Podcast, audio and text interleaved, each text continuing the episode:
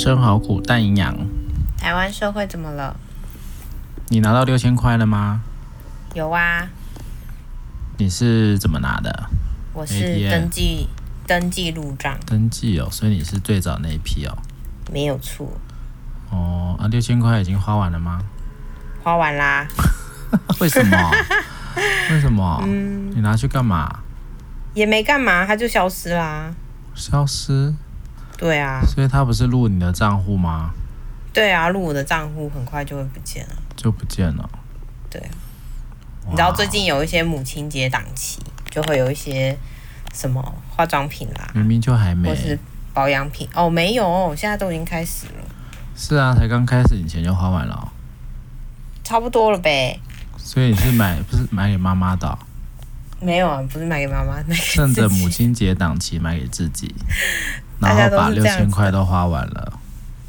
哎、欸，对啊。那张先生的六千块呢？应该还在他自己那里吧？哎、欸，也差不多花完了吧。那六千块你有花到吗？嗯，没有哎、欸。他没有请你吃东西啊？没有啊。那他六千块花哪里？买游戏？他应该拿去买香水了吧？买香水？对啊，他最爱香水了。好，所以你们各花各的，是不是？没有什么那个共同开销纷争啊，还是什么的？没有、欸啊，共同开销都没有。没有哇，好像好，好无情的 couple。欸、那你有跟你太太一起 share 这六千吗？我的就是他的哦，oh, 当然就是大家一起吃啊。哦，我们一家四口哎、欸，小孩也有对不对？对啊，小孩也有啊。嗯、小孩在妈妈那里，应该是有存在他们户头，我想。Oh, 嗯，应该是有帮他们存到他们户头。很不错。好啦，我们这么嘻嘻哈哈哈，其实很多家庭为了这六千块哦，其实很辛苦的哦。所以最近这个四月几号？四月四号对不对？之前。四月三号。哦，三号、四号，哦，反正就发生了一场人伦悲剧。你要不要先说一下发生了什么事？哦，四月三号的时候啊，就有一个新闻，就是弟弟酒后弑兄的案件。那他那时候就是警方就接到了一个电话，说，呃，他已经自己杀了哥哥。那警方就派员到现场，发现弟弟不满无业的哥哥刚领到普发六千元就挥霍一空，所以在争吵中一气之下就失手勒死哥哥。那弟弟后来就被捕。那他就在讲说，那个弟弟呢，跟儿子还有妈妈还有四十八岁的哥哥是住在芦洲区那边。那因为哥哥长期无业。家中开支都由弟弟承担，那兄弟两人常年都会因为金钱价值观发生争执，所以就导致感情不睦，而且也会有时常发生口角的状况。嗯，那那个早上十点的时候，反正弟弟喝了两罐啤酒，那知道哥哥领完浦发六千元没多久就花光光，一气之下又发生冲突，就没有想到弟弟就是把。六宠物的牵绳拿起来就把哥哥给勒毙了。这个新闻听起来蛮惊悚的，对不对？对啊。然后好像比较听完也会先想到，就是哎，这个花钱这件事啊，为什么会造成这么大的一个死亡的事件？我不知道哎，你如果光从一个新闻报道很表面表层的文字啊，你看到了些什么？表层看到的。是啊。我觉得那个故事有点像是单从文字上面啦，就会在想是说，所以是照顾压力太大吗？然后或是说，诶，这样子的矛盾其实不是一天两天，那到底发生什么事情他会长久失业？或是说，为什么这六千块会对于这个弟弟来说是会这么的生气？会不会这么重要？对不对？对，嗯，就是这个家里面他们有没有这个六千块，到底差异在哪？嗯，而且呢，就是我们刚刚讲的是，那是他的六千块啊。是啊，是啊，是他的六千块。就像我们刚刚讲，那是他的六千块啊。对，嗯，他今天也不是用了弟弟的六千块嘛。对，对，他是用他自己的六千块。没错。所以那个怎么看呢？就是到底这些这个兄弟对于六千块这件事的概念，或者是你刚刚讲，诶，这个家可能在经济上，或者是这样的感情，怎么会出此毒手？所以很多这种从字面上所看起来就很像是啊，就是这个这个弟弟啊，可能是为了什么？为了贪那个钱啊，或者是怎么样？哦，可能跟他要啊，要不到，或者是本来打算要跟他怎么样的，但是现在没有了，就有点生气。那其实新闻报道还有讲啦，好像这两这对兄弟是长期无业嘛，哦，然后好像都是靠妈妈在在。不是，他说是哥哥无业。呃，应该是兄弟都是无无固定职业啦，哦，只是弟弟会打一些零工，然后哥哥好像是有智能障碍啦。嗯，所以基本上我们光看新闻啊，就好像是说啊，这个这个家怎么会这样啊？怎么会出现这么匪夷所思的事情啊？怎么会有六千块就杀人啊？就会有很多很多这一种我们刚刚所所看到的，就是光用一种比较呃理所当然的姿态啊来看这件事，但其实这家庭里面有很多很多他。背后的故事是没有被新闻报道出来，当然新闻我想应该也不太知道发生什么事啦。所以他的妹妹哦，这对兄弟的妹妹就写了一篇文，你要不要也跟大家稍微的说明一下？好哟。呃，其实妹妹发了文，就说她看了太多报道跟误导产生的言论，所以她决定出来替她的大哥平反，这是她为什么会写了一篇文的原因。那她就在说，死者是她大哥，加害者是她三哥。那平常家里面只有她妈妈、她大哥、三哥跟三哥的儿子，她一直以来都是同住。那他是因为受不了在家中的一切，然后在他有点经济能力之后，他就离开了。那偶尔会回家看妈妈。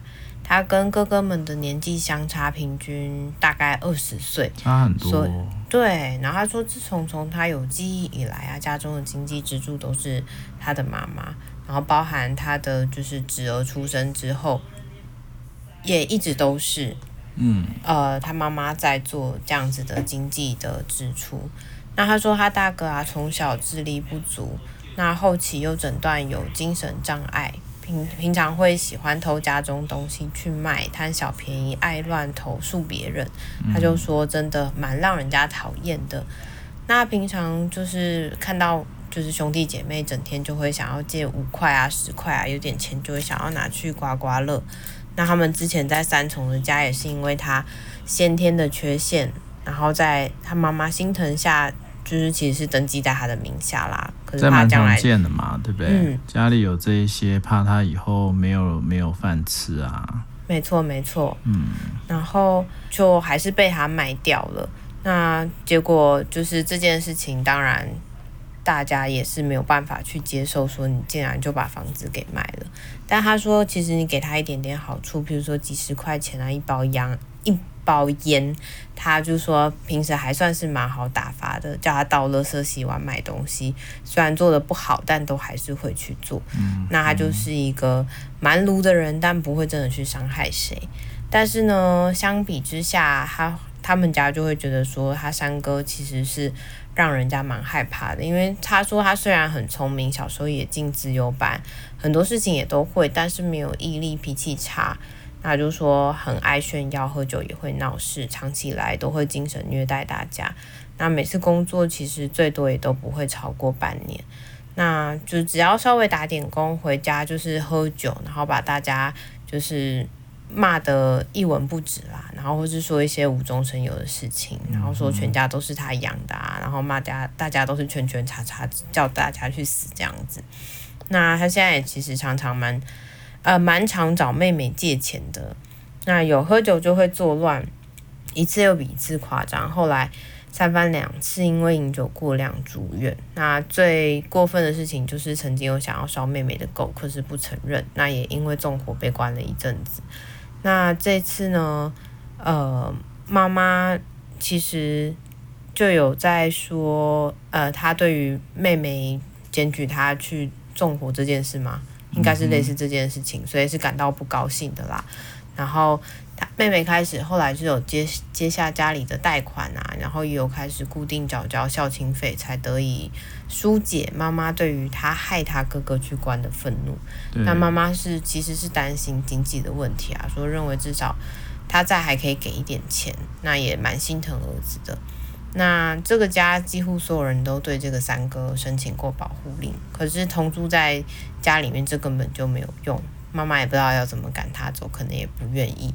那所以这件事情就是，呃，会发现三哥其实最常就是会去欺负大哥。那妈妈都是教大家说要隐忍他，然后也常常叫大哥要自己看状况，不要回家被揍。那、后来，其实在这里面就是蛮常发生一些殴打哥哥的事情啦。那三不五时就是可能会打他啦，然后或是揍他，或是骂他。那这个在家里面其实也有一些监视器是看得到的。那妈妈的房间里面也有。那他就是，反正大部分的时候都是这次的事情也有被全程都录录起来。那案发的时候，因为没有人在家，然后也没有人庇护，所以大哥就死在了三哥的手上。可是他就是觉得他应该。以前就有预料过啊，但他一直以为说是妈妈过世之后才会发生，可是没有想到，就这件事情竟然因为饮酒过量就提提早的发生了这样的憾事，然后所以他觉得说今天大哥的死跟这个六千块其实是有关系，也可以说是没有关系，因为大哥三哥本来就喜欢叫大哥去。做很多事情啊，或是想要逼大哥拿他的钱去买酒给他喝，不爽才揍他，就没有想到就发生这样的事情了。嗯，那他就说，其实过去我们有个电视剧，就是《我们与恶的距离》嘛，里面有一句台词是：全天下没有一个爸爸妈妈要花个二十年去养一个杀人犯。他觉得他妈妈也不想要养出杀人犯，也不想要养出杀自己儿子的杀人犯，但整件事情。他觉得他妈妈要负责任，然后因为这是来自于教育失败，他也认为台湾的法律要负责任，因为有无数次的争吵，然后也每次报警都说要现行犯或是有什么样的行为才可以强制就医。他一直都觉得三哥是有精神病的，后来三哥闹轻生放火，他终于觉得可以强制就医，但很快又回来了。所以警察来了，社会局也来了，但都只是关心，没有办法真正的解决。所以我们都知道他有病，可是到底要怎么样才可以送他去做治疗呢？所以这件事情就好像是争吵、报警、拘留几天，回来再争吵、再报警，就有点像是恶性循环。他曾经跟三哥说，呃，跟社工说过。会不会真的整件事情的结束是要等到三哥真的打死我？大哥才会结束呢？没有想到这天真的到了，然后所以他就会觉得说，呃，大哥虽然很让人家头痛，但是他真的没有觉得三哥可以有权利去夺走他的生命，然后他也觉得这件事情的凶手不只是一个，大概是这样子的全文内容。当然，这个就是从一个更久远的脉络来看，然后，那但是我想，这个从一开始啊，这个家庭对于呃这个大哥哦，有所谓的这个身心障碍这件事情哦，当然就有他呃一开始啊，妈妈就把名字放在这个哥哥的名下哦，这件事就先先发生了一个比较大的问题哦，就是他们。的房子啊，哦，我在想可能是被骗啊，或者是怎么样啊，所以他们本来住的房子呢就不见了，被法拍了。那这个我相信就有点像我们在看家庭的动力的时候啊，这一类的小孩，哦，他其实呃，我不晓得应该有接触过一些智能障碍的朋友啊，他们其实相对来说啊，都还蛮可爱的，蛮善良单纯的，呃，大概就是像刚刚讲的什么五块十块啦。小奸小恶啊，这样的一些事情，他没有那么大的心眼会去害人，但他就只想要满足他自己一些小小的需求。那有些时候呢，因为他的能力不足，他可能只能用一些会让人家觉得比较不舒服的方式啊，用比较鲁啊、比较烦啊的方法。那其实像这样的呃状态啊，很多的父母亲啊，最担心的就是他老了死了怎么办？小孩怎么办哦？或者是像这个家庭，这个妹妹所陈述的、啊，比较像是啊，这个可能家里面，呃，她其实还有一个二哥哈，但是不知去向哈，不晓得发生什么事，看起来像是另外一个故事。所以这个二哥，或是这整个三个兄弟这件事情啊，我想这个也跟我们过往在讲说啊，早期或者是比较。呃，还没有这么现代化的家庭里面啊，对于教养或者是这种手足之间的竞争，那甚至像这个妹妹啊，其实应该有很多不舒服哦，这重男轻女这件事情，所以像这样的家庭，其实很容易啊，就会出现一种哦，因为呃某些呃特殊的情况哦，例如说身心障碍啦，或者是。呃，遗产啊，哦，还是什么样的，可能就会造成这个兄弟之间的一些情绪。那妈妈，通常啊，呃，其实我那天上课的时候就跟大家在想，哎，这个其实大哥是第一个小孩啊，然后第一个小孩通常对某一些父母亲来说啊，他也还蛮蛮是一个呃蛮重大意义的，尤其又是一个长子。如果今天这个是一个女生，是不是就完全不一样啊？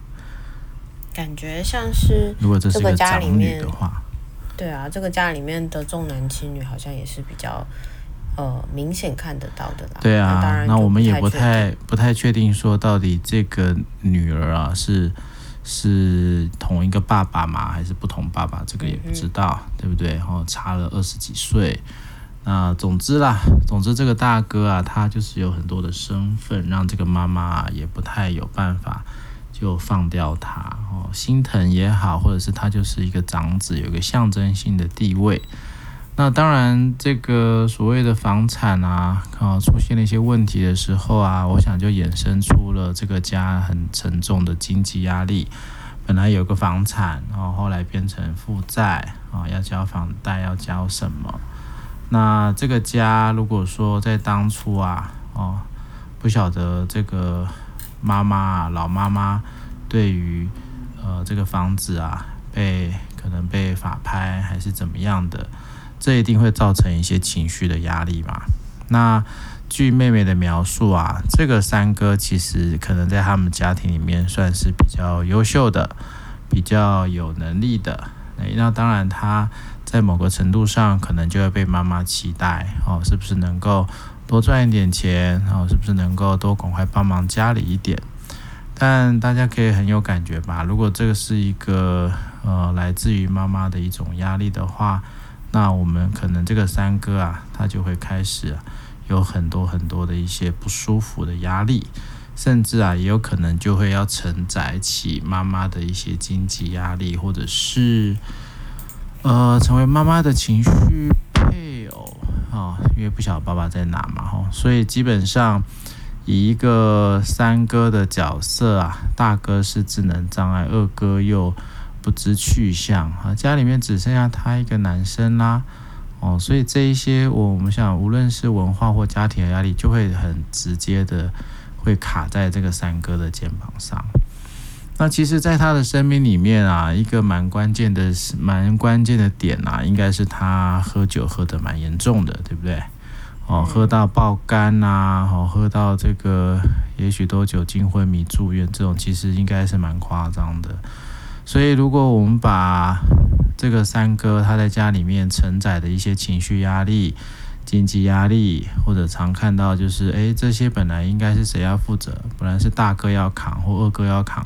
怎么现在变成他要扛了？哦，那他要扛这些东西的时候，说实在，如果就是一直用喝酒的方式的话，那他的身体，还有我们常讲说，如果已经是这种极度过量呃成瘾的一个状态，他也会非常的伤害他的脑部。哦，那酒精是麻醉剂嘛，所以基本上前额叶的功能啊，如果是呃，被麻痹了，或者是甚至脑伤坏掉了，那他可能就会开始出现一些失控的行为啊，例如好像有纵火被关过嘛，然后还有要烧妹妹的狗啊，那甚至对大哥啦拳打脚踢啦，因为看起来对他们家好像申请保护令这件事情还蛮司空见惯的，但是这就可以回来讨论了，到底这个法保护令有没有用啊？一个是。我都知道你住哪里。再来是我们大家都要靠这个三哥啊，对不对？除了妹妹比较聪明啊，很早就离开这个家了，但是持续留在这个家的，例如说妈妈、大哥跟这个三哥他自己的小孩，这些人他都可能要靠三哥偶尔打零工。哦，才有办法再去支持他们的一些经济，所以就算保护令又怎么样，或者就算他们呃有这样的一个法定的身份又如何？所以好像他们身上都有挂很多条保护令，但是因为大家都还是住在一起，这样的暴力事件啊，无论是言语的、情绪的哦，还是肢体上的这些暴力，它都持续是还在的。这个也就我想，也就是。妹妹在提到的是，如果这样的一个保护令，或者是就算是曾经被送去住院，但很快又回来，毕竟都是家人的身份又同住，哦，这种意外啊，真的就是迟早会发生。哦，所以有一个酒精的部分啊，跟一个身体的受损、大脑功能、控制功能能力的下降，这些其实都会。蛮容易形成刚刚我们所讲到这个哥哥啊，在外面啊，无论是呃街坊邻居啦、社区头痛人物啦，或者是警消的警消比较常呃，应该说常接到报案的问题人物。那我们也可以从另外一个角度来想啊，就是从我们所谓的家丑不外扬啦，哦，或者是这种是一个很丢脸的事情啊，那也许他的妈妈哦，甚至。就会比较倾向说，哎，那我们就自己忍耐好了哈，不要让他跑到外面去啊，可能还伤害到别人啊，这就有点像就是把一个不定时炸弹放在家里面的感觉。哦，好，那再往后走一点啊，其实也就是大家有时候蛮常呃感觉到就是在强制就医啊跟强制住院这件事啊。那强制就医其实从这个开始做提审法的这个部分以后啊，那除非你有是一个现行犯，或者是有致伤伤人的一个事实的时候，才能强制就医哦。哦，那强制就医到了急诊以后，是不是要收住院？哦，是不是会被强制住院？这件事情也会需要经过这个提审会啊，由委员会来。来去做各种的判断哦，当然有一些基本的啊，他会不会，他要是符合严重病人的定义啊，以及他现在所处的一些环境啊，他所说的一些话啦，是不是脱离现在的一个现实？但这一切其实都会卡在有一个蛮核心的议题哦，也就是人权啊。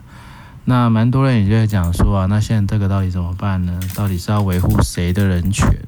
那其实像强制就医跟强制住院呢，尤其是在精神疾病类啊，那说实在的啦，呃，当然我们所现在所讲的这个案例啊，它比较极端哈，极端是它可能有很多的暴力行为，甚至死亡的事件，但有一些啊，它可能在一些急性发作的时候啊，它可能并没有这么有伤人的意图或者威胁。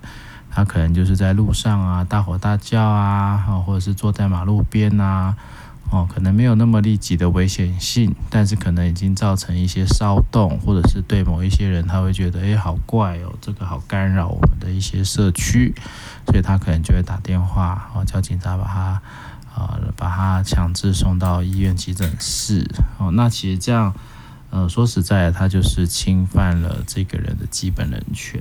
哦，所以有时候对于警察啦、消防员啦、医院的工作者来说啦，哦，到底要维护人权也好，还是要去维护社区安宁？哦，这其实在我们台湾啊，是一个蛮难做的事情。哦，所以在这个过程里面呢，也有很多很多可以再值得继续讨论的地方啊。哦，但但我想有一块啊，也就是说。如果啊，从一开始这个大哥啊，哦，因为像智能不足这件事情，他不会是四十几岁才知道啦。哦，那天在跟我们班上同学讨论的时候，其实我们就在想说，诶，如果只把这个时间点啊拉回到二十多年前，哦，因为他的大哥过世应该是四十八岁嘛，所以如果你拉个二十二年、二十四年，大概就是在二十出头岁的时候，那除了一开始的是呃智能不足以外啊，我在想那个精神症状啊，比较有可能会出现，也许像视觉失调类的一些疾病。所以二十几岁大概就是一个好发期，所以在这个好发期里面啊，他要怎么样在他的智能不足的情况，还有一些也许幻听的呃影响，去找到工作哦。那如果以现在的状态来讲，那应该就是要去寻求社区复健机构的协助。帮助他重建他的职业能力啦，甚至帮助他有生活自理啊，哦，单独居住啊等等的能力，我们都可以稍微想一下，如果当初这个大哥啊，哦，他在使用无论小时候在学校啊，使用特教资源、辅导资源，一路到长大使用社区、使用社会社福系统的一些相关的资源去协助他。好好的找到一个自己的生存方式，当然也就也可以在他成年期前期的时候就开始跟他的妈妈啦、兄弟姐妹啦去多做一点分化的部分。哦，你看，假设这个大哥啊，他从一开始的时候就有这样的一个状态，然后妈妈也有一些知能，是知道他的一些财产可以用信托的方式来交付给这个大哥。哦，因为会有一些民间的监察人来监督他使用这笔钱，哦，而不是用把直接把房子买在这个大哥的名下。哦，那如果这些妈妈也做到了，哦，对于这个大哥也都提供相关的社会学校的资源了，那我想其实后面的故事就会完全不一样了。哦，第一个是他就绝对不会有什么房子被人家卖掉的这种情境，导致于整个家里面的经济啊。哦，就这个非常的惨淡，然后这个大哥也不会没事就在外面哦无所事事，然后到处惹是生非，造成家里面的一些困扰。那当这些压力都不在的时候，我在想，也许这个三哥他也不用每天借酒浇愁，或者是当他可能需要花更多时间给他自己，但他又要照顾妈妈、照顾哥哥，当这一层的压力被解除的时候。那我想，或许他也有机会去发展他自己的人生啊，因为在这个家庭里面啊，看起来啊，哦，因为这个三哥有结婚嘛，哦，虽然不晓得现在太太在哪里了，然后，但他有一个小孩，有一个孙子，然后又是男生，哦，所以基本上以这个老妈妈她家里面这么多小孩的情况底下，三哥会是一个相对来说比较成功的一个角色。但如果这个成功啊，是可以让三哥更独立的在外生活，或者是跟他的原生家庭做一点切割，那大概他也可以比较多去关注自己的成长或自己的生涯历程，而不是一直被绑在这个家里面去成为妈妈的情绪配偶。哦，所以其实你看像这样的故事啊，我那天就跟我们班上同学讲说。如果你周遭有这样的家庭，你知不知道该如何去引用一些资源给他们？哦，因为他们对我想对我们台湾这样的家庭来说啊，哦，一定是越来越多的哦，大家也会越来越有感哦，所以这个资讯该怎么样去调节，或者是当如果社会上啊，大家也不是只能靠社工啊，对不对？如果大家所有人都可以有更多这样的职能的时候。或者更多人可以去投入在社区一些相关机构啊，哦的一些工作，那我在想啊，这样的悲剧搞不好根本就不会发生。嗯，不过这样听完之后啊，真的觉得有好多东西是如果早一点知道就好了。但我也在想啊，就是对于这个。家庭来说，我刚一方面是先想到啦，他会不会本身就是一个蛮弱势的家庭？我不确定当初是怎么决定，呃，在这个过程里面，因为缺席的角色太多是一块，然后再来是这些社服资源进来的时间点，我也不太确定是不是像你说的二十几年前就有机会进来，还是真的是到很后面出状况之后才进来，然后。我刚才也在想，所谓照顾者这件事情，或是在台湾社会里面有多少家庭是我们我们一直在说的那些安全网是包不到的，或者是说有些资源是对他们来说根本就是没有去想象过，原来这个社会有提供这些资源吗？或是说原来这些呃我们所想象的这么困难的事情，它其实是有机会被得到回应的。就像我们之前一直在讲的嘛，呃，我记得有一个议题是说，呃，当精神疾患，或者是说当失能失。或者是说智能相对比较低落的这群人，他们年纪开始变大了，但他们的父母年纪又会变得更大，所以这个其实老了又要再照，呃，更老的人要来照顾老的人，就是这个过程里面其实就也很多的问题会发生，他们有好多的担心，可是这个担心不见得是有被回应或是被看见的，大家都会觉得说各个家庭自己顾好自己家里面的事情，那我们也没有办法去做些什么事。又或者是在这个过程里面，所谓的评估这件事情就变得很重要。谁来去评估这个家是不是需要更多的资源进来，或者谁来去评估我们能够提供的呃资源是不是有更好的，或是更适合这个家的需要？因为呃，像里面我刚才对于新闻或者是说妹妹的发文里面就蛮有感觉是，好像警察跟社会局的人会来关心又关心，可是这个关心里面到底？呃，有没有办法实质的提供一些协助，还是说我们只是在暂停当下发生的事件而已？嗯。然后，当然这里面也有一块在想的是说，嗯，很多人会说太好啦，那这个问题就解决了，他们透过这样的悲剧做解决。嗯。但是所谓的问题这件事情，我觉得。也蛮有感觉的是，这是我们大家共构而来的。这个社会是不是足够友善，或这个社会是不是有关注到所有有需要的人？还是很多时候我们倾向把资源投入在另外一个端点，而去忽略这个社会有太多的资源会需要被连接，或是有太多的措施需要被完善。嗯，如果说今天这样的一个故事。它不只是停留在上一篇文里面说哦，那就是个人伦悲剧，而是它有一些更多的延伸是。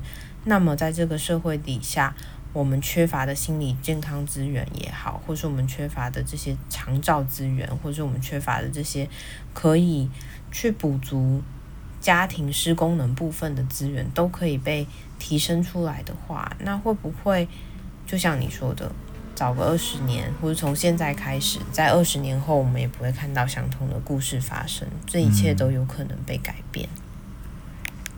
对啊，基本上其实二十多年前这样的资源应该是有的。那当然没有现在使用的这么容易了。哈，但其实，呃，这个也当然就凸显了台湾对于这一块的不重视跟不理解啊，也有很多资源。呃，无论是哪一个社会阶层的人啊，例如说像我们学校系统啊、特教系统啊，这里面到底大家有没有这么足够的资源去协助有需要的小孩，或者是说，当这些人有需要的时候，他们的家人有没有机会啊去发现，或者是及时的提供相关的协助？所以这些你说社安网是洞，应该说不用这些网了。这个国家就是到处都是洞。关于身心健康，或者是这些我们讲这种社会阶层比较呃比较低下的一些人啊，哦，其实最近不在讲那个什么社会救助法嘛，就是还是有好几百万的这个贫穷的人呐，哦，这个其实就。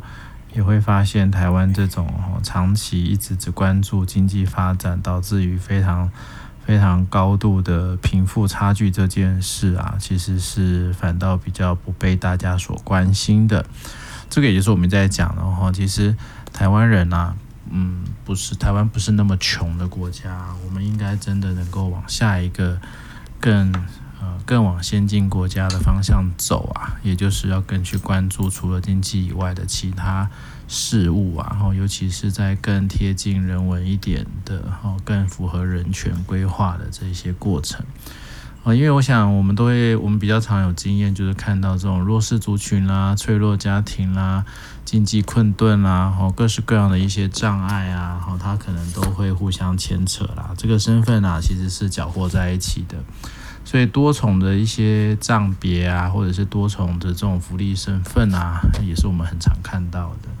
那到底可以怎么做啊？那其实啊，我想真的太多事情要做了。那还是老话一句啦，啊，期待我们的政府多花一点时间，跟多花一点资源投入，哦，慢慢的才有机会把一些啊小洞补起来。哦，要不然其实你会发现，台湾的洞啊，还真的有点多呢。嗯，没错，希望这些洞是有机会在这些。时代推进下，慢慢被补齐的。不过这也很多是文化上的东西啦，大家要首先要先理解，才会有机会去移动。对，所以就这个最近的这一篇啊，其实也就是给我们一些反思哈，也给大家有一个比较新的想法。好，我们就先停在这里喽，拜拜，拜拜。